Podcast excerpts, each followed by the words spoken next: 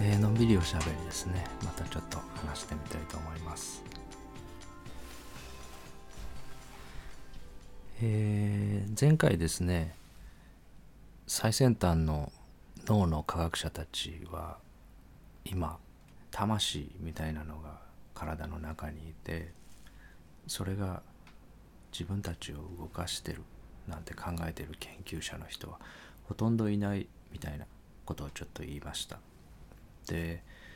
今の脳科学ではどういうことが分かってきていてどういうふうに考えられているのかっていうことをちょっと今回話してみようかなっていうふうに思いました。第28話の「脳」という回で一度脳については触れたんですがさらにそこからですね新たな研究でどんどんどんどんいろんなことがこう分かってきている非常にホットな分野というか世界中の知性たちが次々と新しい発表をしている面白い分野なのでそこで今どういうふうに考えられていてどういう前提で次の研究が行われているのかをちょっと話してみようと思います。でまあ脳科学が明らかにしつつあることについて話してみようっていうことなんですけどやっぱりちょっとボリュームがすごいある内容なので何回かに話は分かれてしまうと思うんですがまずちょっと今日話せるところを一回話してみようかなっていうふうに思ってます。でスタンフォード大学の准教授のデイビッド・イーグルマンさんは本の中でこういうふうにおっしゃってるんですね。私たちは体の生理とは別の魂があるのかそれとも非常に複雑な生態ネットワークに過ぎず希望も憧れも夢も欲望もユーモアも情熱もそこから機械的に生み出されるのだろうか。地球上の大半の人々は生体以外の魂に賛成票を投じるが神経科学者の大半は後者。すなわち本質は体の巨大システムから生まれる自然の特性であってそれ以上の何者でもないという考えに賛成票を投じるっていうふうに書かれてるんですね。でちょっと実験があって面白いなと思ったのでここでもちょっとやってみたいと思うんですが目を閉じていただいて心の中で車のハンドルを握ってですね走行車線から追い越し車線に車線変更してみていただきたいんですね。2車線の道路で左側の車線を走っていて右側の車線に車線変更して車を1レーン右の車線に移動するっていう非常に簡単な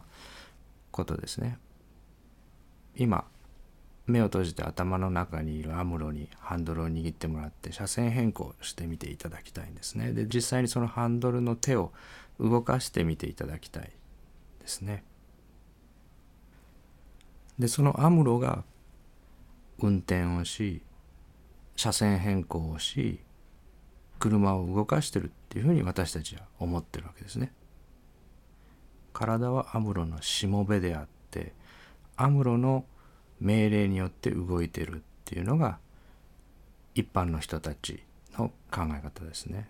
それが正しくないっていうことをイーグルマンさんはじめとする脳科学者たちがおっしゃってるっていうことがどういうことなのかっていうのをちょっとこれから見ていきたいっていうふうに思います。で人間の脳の重さなんですけど、えー、1300g ですね 1.3kg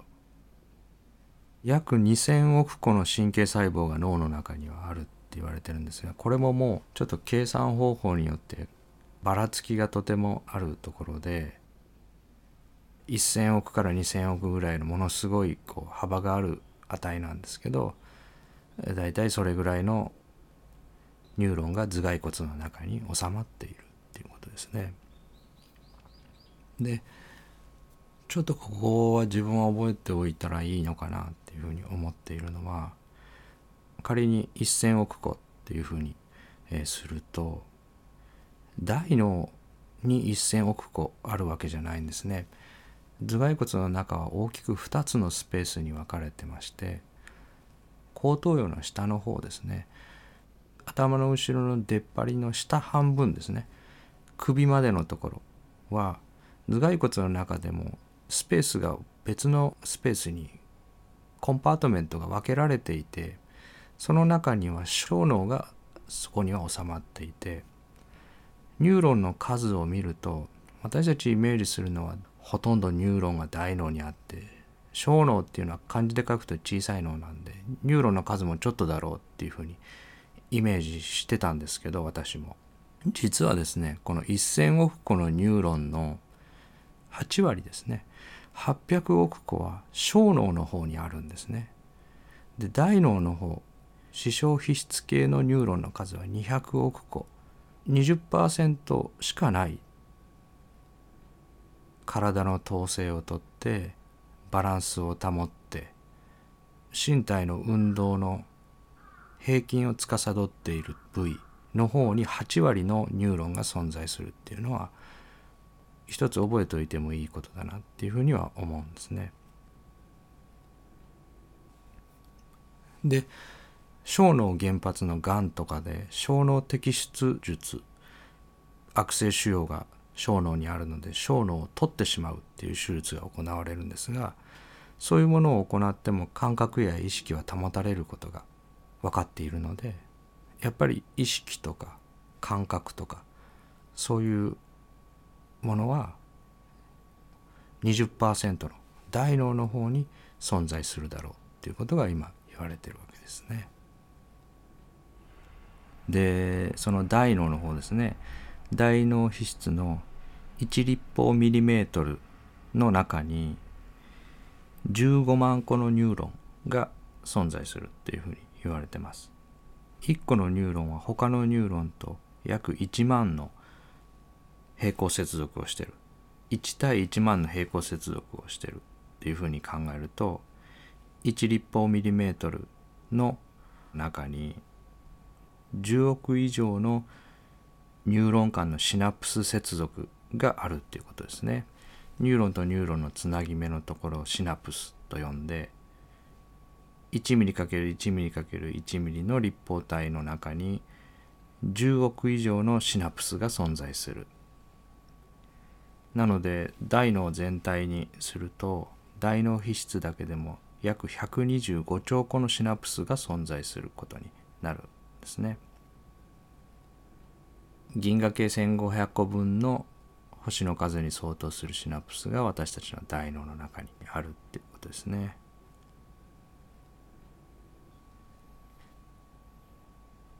でスタンフォード大学の分子生理学細胞生理学の今の教授のステファン・スミスさんの研究によると分子レベルの極小のスイッチが一つのシナプスに1,000個程度あって一人の人間の脳が持つスイッチの数は地球上の全コンピューターのスイッチの数よりも多いっていうふうにおっしゃってますね。一つ一つの細胞が他の細胞に電気パルスを毎秒何百回も送ってるっって言われてます。で何百億っていうニューロンが存在するので脳内で生じるパルスですねその電気信号のパルスは1秒間に数十兆行き来してるっていうふうに言われてるんですね。1秒ちょっと測ってみますね。今のでですね、え、0.97秒でした。まあ、まあ、ほぼ1秒ですね。今ぐらいの間に数十兆の電気信号が私の脳の中で行き来しているでこれを聞いてくださってる皆さんの脳の中でも今の1秒の間にそれだけの電気信号が行き来しているっていうわけですね。でこの脳がどういうふうにこう成熟していくのか出来上がっていくのかっていうことも一時期よりだいぶ分かってきてることがありましてそれをちょっと、えー、見ていくと私が若い時に教わった時よりもですねだいぶ実際には脳が完成する時期っていうのは遅いっていうことが分かってきてるんですね。で今言われてるのは脳が成熟するのはだいたい25歳頃っていうふうに言われてます。生まれた時に、まあ、ほぼ完成してるっていう状態で生まれるのと全然未成熟で25年もかけて成熟するのとメリットとデメリットが両方あるんですね。生まれてもすぐにある程度大人と同じだけの脳機能を備えていればそのサバイバルする可能性が上がりますね。例えばシマウマの子供は生まれて45分ぐらいで、えー、走ることができるようになります。でそうするとその時に脳の神経システムが完成していれば45分だけ安全な場所にいればその後襲われても逃げる生き延びられるチャンスがある一方でデメリットとしてはその生まれ落ちた環境が自分と合ってなければある行動様式のシステムしか持っていないので環境の変化に対してはサバイバルに不利だっていうことですね。で生まれた時にはまだ未成熟な状態で長い年月をかけて成熟していくっていうことのメリットはやっぱりその長い年月の間に周りの環境を学習して生まれ落ちた環境に合わせてニューロンの配線を変えていけるっていうことですね。そういうメリットがある。で一方でデメリットとしてはやっぱり長期間の保護が必要になりますね。親からの保護をあまりにも長い間受けなければいけないようになっている。で脳の細胞数自体は大人と子供でほぼ同じなんですね。じゃあ細胞の数が同じだったら何が違うのかっていうとシナプスの数が全然違うわけですねシナプスの数が最大になるのはだいたい2歳頃生まれてからの2年間の間周囲の環境からの入力を取り込みながら毎秒200万個のスピードでシナプス接合がどんどん形成されていくっていうふうに言われてます。シナプスの数が2歳の時に最大になるんですね。で、これは大人の2倍の数に相当するんですね。そこから刈り込みと呼ばれる間引きが行われていくんですね。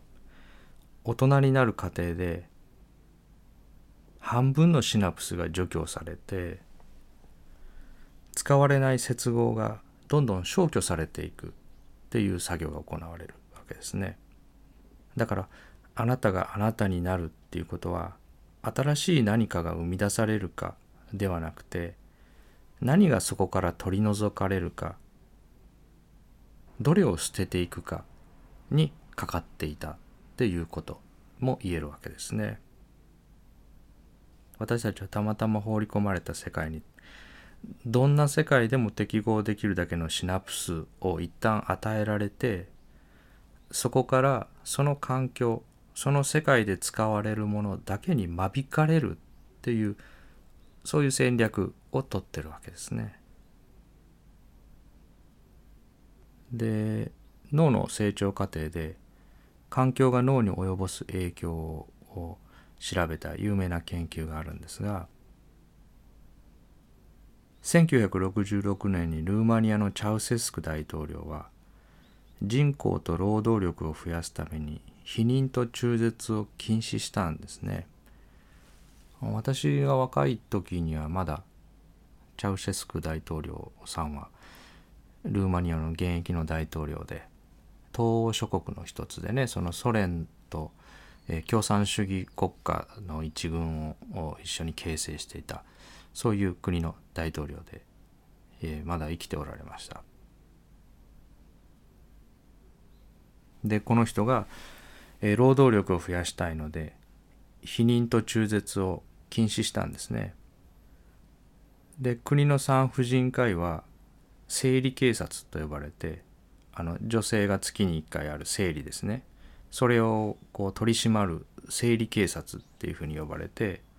出産適齢期の女性を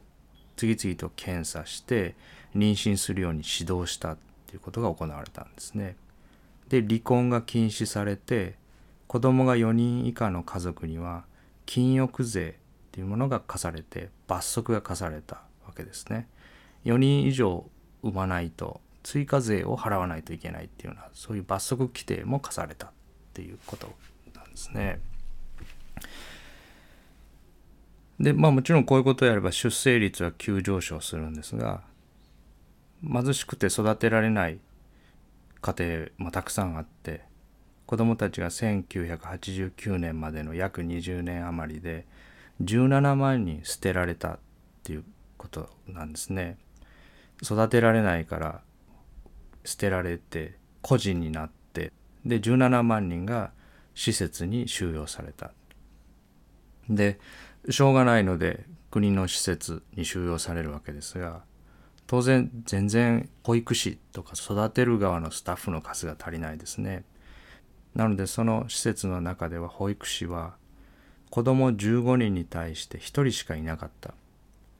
で甘やかして一人一人のリクエストに対応してたらもう破綻してしまうので子供が泣いても絶対に抱き上げたり愛情を見せないようにっていうふうに指導されたんですね。泣いても構ってもらえない子どもたちはすぐに泣かなくなって抱き上げられることも遊んでもらうこともないままその施設の中ではケースのようなものに入れられて育てられたっていうことなんですね。でボストンのハーバード大学の医学部の小児科神経科の教授の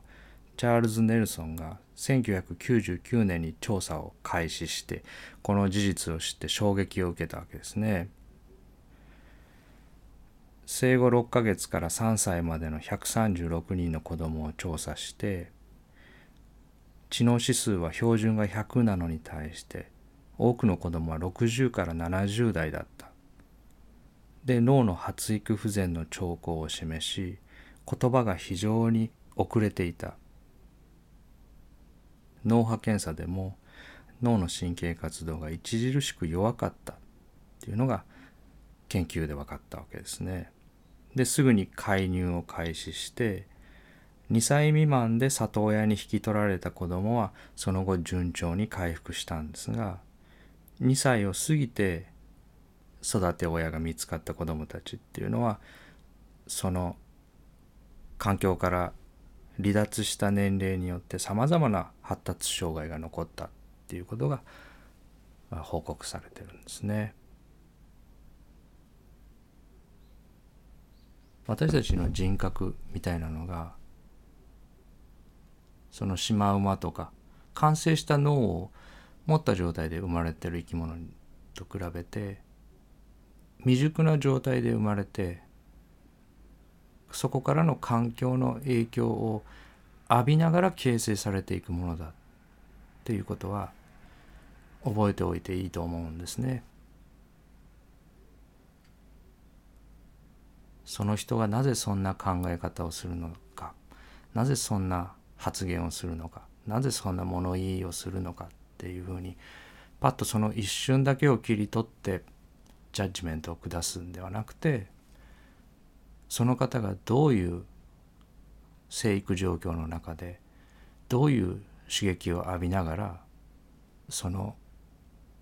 考に至る回路になってきたのかっていうのは私たちの力の及ばない大きなものが働いてるっていうのは覚えておいていいのかなっていうふうに思いますね。でこれも昔は分かっていなかったことなんですが思春期が始まる直前に第二の過剰生産期っていうのがあるんですね。主に前頭前皮質で新しい細胞とシナプスが10歳前後の時に出現するっていうことが分かってきてますね。でこの前頭前皮質っていうのはこれからも、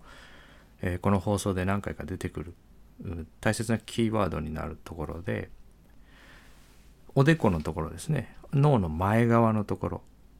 で高度な倫理的思考と衝動の抑制に必要な脳の領域っていうふうに言われてます。ここにちょうど思春期の直前に新しい細胞とシナプスが出現するっていうことが分かっているわけですね。でこの過剰生産の後10年間かけてまた刈り込みをしていくわけですね。10代の間ずっと間引きが行われて前頭前皮質のボリュームは10代の間年に1%ずつ減っていくっていうことが分かってます。なので青年期っていうのは認知作用が急に変化する時期っていうのはニューロンの数とか接合とかそういうものが実際に再編成される組み替わっていってる時期だからでもあるんですね。他者関係における自己評価に関わる部位で15歳前後で活性がピークになるって言われてますね。でそれから衝動抑制にとって重要な前頭前皮質の後ろ側の外側ですね肺外側前頭前皮質は成熟するのが最も遅く20代後半にやっと成人の状態になるっていうふうに言われてます。実行の決断の慎重さや配慮に関わる眼科前頭皮質っていうところの活動は10代では子供の時とほとんど同じままなんですね。でこの前頭前皮質の成長とは別に快楽の追求ですね美味しいもの欲しいもの喜びそういう快の刺激を求めていくことに関わっている即座覚の報酬が青年期に移行するにつれて成人と同じレベルまで上昇するですね。このことを合わせて考えれば快楽追求の衝動はもう大人レベルに思春期のスタート時点では成熟するにもかかわらずにブレーキは子供のままなんですね。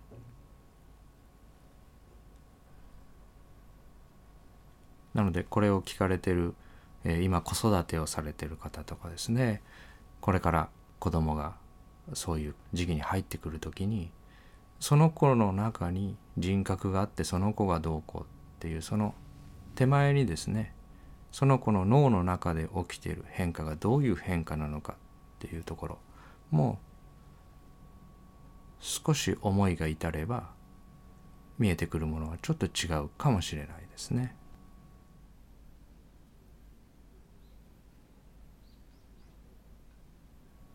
で成人してからも脳はどんどん環境の入力に対して変化していっていてちょっと面白い研究があるんですが、えー、ロンドンのタクシー運転手さんの中では厳しい試験があるらしくてロンドン中の道を覚えていてその名所とかですねそういうこう優れたタクシー運転手だっていうことを証明するような試験があるらしくて広大な地図を暗記しなくてはいけないんですがその非常に難しい試験をパスした人の脳では海馬の後部が肥大してたっていうふうに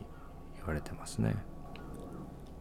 でアインシュタインの脳が死んだ後も保存されていてそれを研究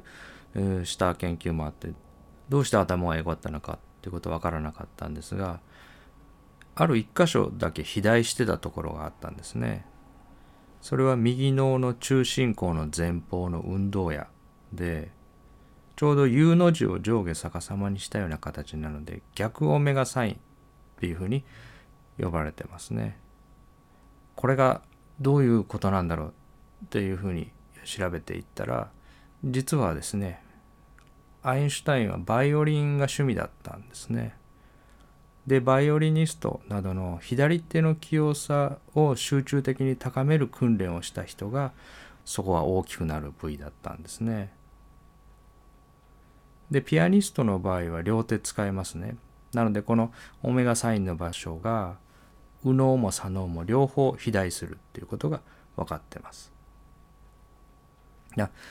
こういうふうに私たちが経験していることのあらゆることの痕跡が脳に刻まれていってるっていうことなんですね。今もですね長期にわたるストレスとか言葉の暴力とかそういうものを私たちが浴びた時に実際にその脳のニューロンのシナプスとか脳の形態とかそういう部分にそのストレスの痕跡が造形的な痕跡として刻まれていってる傷ついていってるということなんですね。そして環境が変われば実際に修復されたりまた萎縮したりとそういう形態の変化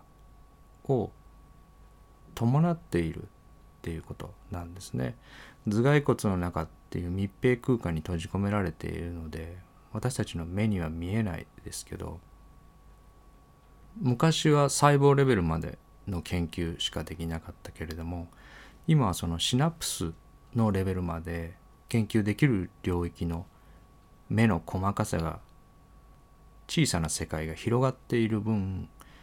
それだけ実際に外界からの環境に形態自体が変化しているっていうことが明らかになってきているっていうことなんですね。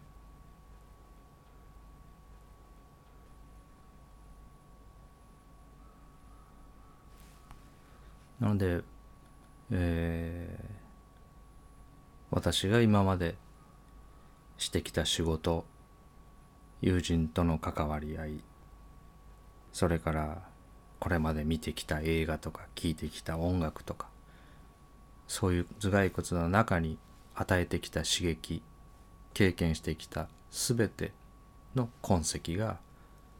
この脳という臓器の形態に刻まれているっていうことなんですね。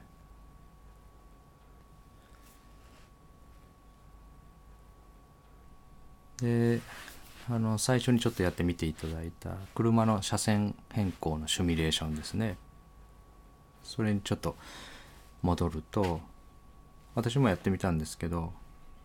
追い越し車線に移動するわけですから右に一回ハンドルを切りますよねで追い越し車線に移動したらハンドルをまっすぐに戻しますよね。でアムロがやるとこうなんですがだけど実はこれだと対向車線にはみ出して交通事故になるんですね。実際はどうなっているかっていうと右にハンドルを60度切ったら左にハンドルを60度切ってその後まっすぐに戻さなきゃいけないですね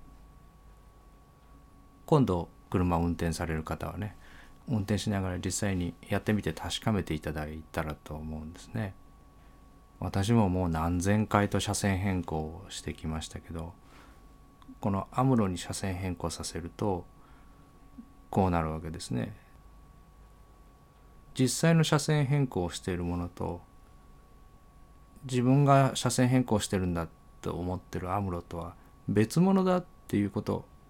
なんですね。野球を考えてみるとピッチャーのマウンドからホームベースまでだいたい18メートルですね。ですごい球の速いピッチャーで160キロの球を投げるピッチャーだとするとボールはベースまでだいたい0.4秒で届くわけですね。この0.4秒の間に何をしなきゃいけないかっていうとボールに当たって跳ね返った電磁波がバッターの網膜に入って視神経のトラクトを伝わって後頭葉に送られて一連の感覚やの細胞を活性化させる必要がまずあるわけですね。投げられたピッチャーの指からボールが離れたっていうことをまず知覚しないといけないですね。でそれから球がこちらに向かって飛んできている軌道を刻々と把握しないといけないですね。でその後広大なニューロンの乗り継ぎを成功させて運動野まで伝えてその運動野の自分のどこの部位を動かすかっていうものが活性化されてで背中の骨ですね。背中の骨の中を走っている脊髄のニューロンを下降して電気信号がですね下に降りていってそこから腕に出ていってバットを振る筋肉を収縮させたり収縮する体側側は弛緩させたりして動かしていかなきゃいけないですね。で手首にすれば手首を手前側に折る屈曲と手の甲の方に曲げる背屈とその割合を調整しますね。でそれから親指を内側に回す界内と親指を外に回す海外がありますね。でこれらを別のインパルスのコンビネーションで界内と背屈とどの割合を行うかっていう命令を出さないといけないんですね。でそれがバットを握ってる右手と左手と両方あるわけですね。で手だけ動かしてもボール打てませんね。足を踏ん張って腰を回転させていかないといけないですね。でこの入力から出力までの全てを0.4秒以内にやらないといけないっていうわけなんですね。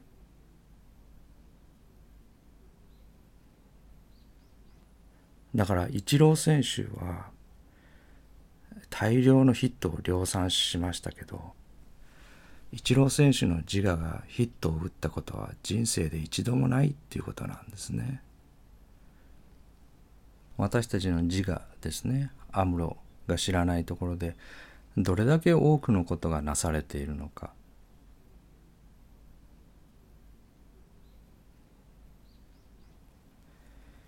南カリフォルニア大学の心理学脳科学の教授のアントワーヌ・ベシャラさんが1997年に行った実験があるんですがトランプの1組は52枚ですね。でそれを4組用意してその中から1枚カードを引いてもらう。であるカードが出るとお金がもらえてあるカードが出るとお金が没収される、まあ、得をするか損をするかみたいな実験をやってもらった。で2組は得をして2組は損するっていうことがあらかじめ決まってるわけですけど引く側はその組で決まってるのか数字で決まってるのか絵柄で決まってるのかは知らされないでやるわけですね。で被験者の人がどの組がいい組でどの組が悪い組かっていうその法則を、えー、見つけ出すのに一般的にだいたい25枚引いた頃それが言えるようになったっていうことなんですが今ですね皮膚の伝導性をモニターするセンサーを体につけておくことで汗をかいたりとかですねそういうことで交感神経と副交感神経のどっちが有利になってるかっていうことがリアルタイムでモニターできるんですね。それはすなわちその人が戦うか逃げるかその場にとどまるかどちらの選択を体がしているかっていう自律神経系の活動がリアルタイムで測定できるっていうことなんですね。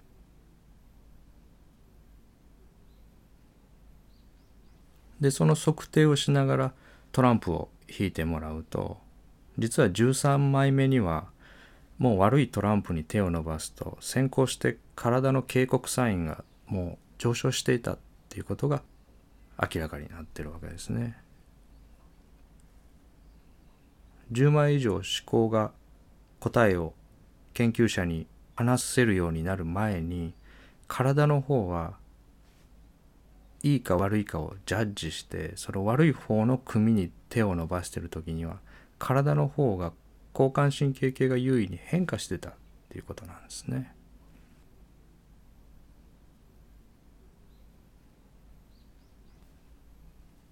で全校性健忘症っていう病気があります。これは全校性っていうのはどういうことかって、まあ、健忘症っていうのは忘れてしまうっていうことですね物忘れが激しくなるで全校性っていうのはどういうことかっていうと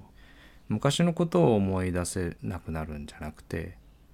これからやる今やること新しい経験が意識的に思い出せなくなってしまうっていう病気なんですね。で半日かけてテトリスを教えた実験があるんですが次の日にはもうテトリスをやった経験も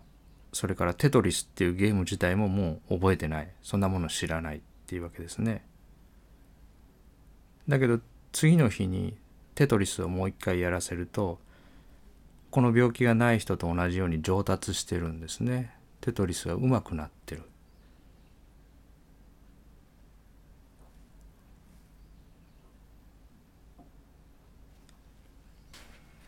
デイビッド・イーグルマンさんは本の中で次のように書かれてますね。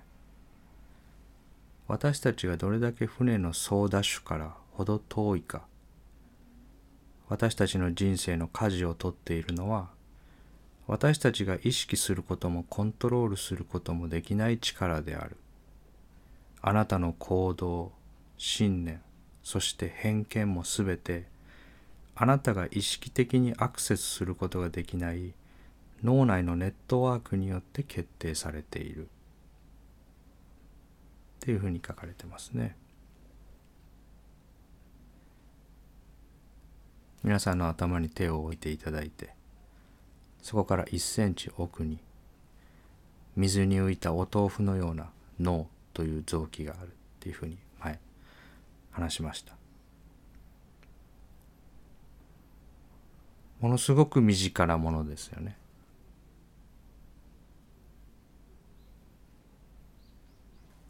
最も近いところにある私そのものであるにもかかわらずあまりにも知らないもの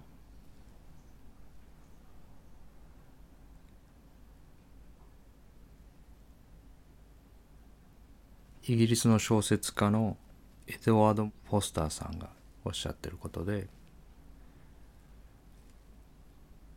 自分が言うことを聞くまで自分が何を考えてるのかどうしてわかるだろうか？っ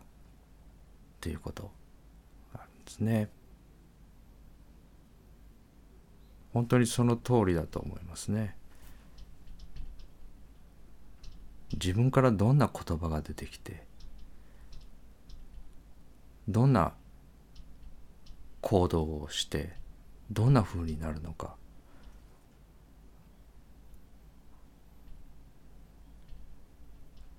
そのことに自我が驚いたりすることありますよね。この私感って言いますかね自分がバットを振って自分が球を投げて立ったり歩いたりしてるっていうこの私感は私にもあります。自分が今喋ってるんだっていうふうに感覚もあるしそういうふうに思ってるものもある。でもそれが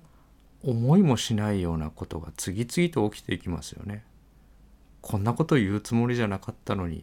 て録音を編集してていつも思います。なんであの時あんな行動してしまったんだろう。アムロがハンドル持ってるんだったら絶対そんなことしないのにな。みたいなことばっかりですよね。この私の脳を含む現れそのものが一つの表現として現れとして今この場に起こってるんですねだから皆さんがもし自然に触れたくなったら森や川に行く必要はないんですねご自身の体にそっと手を触れてあげていただければそこにおのずから叱っているものがあるわけですね。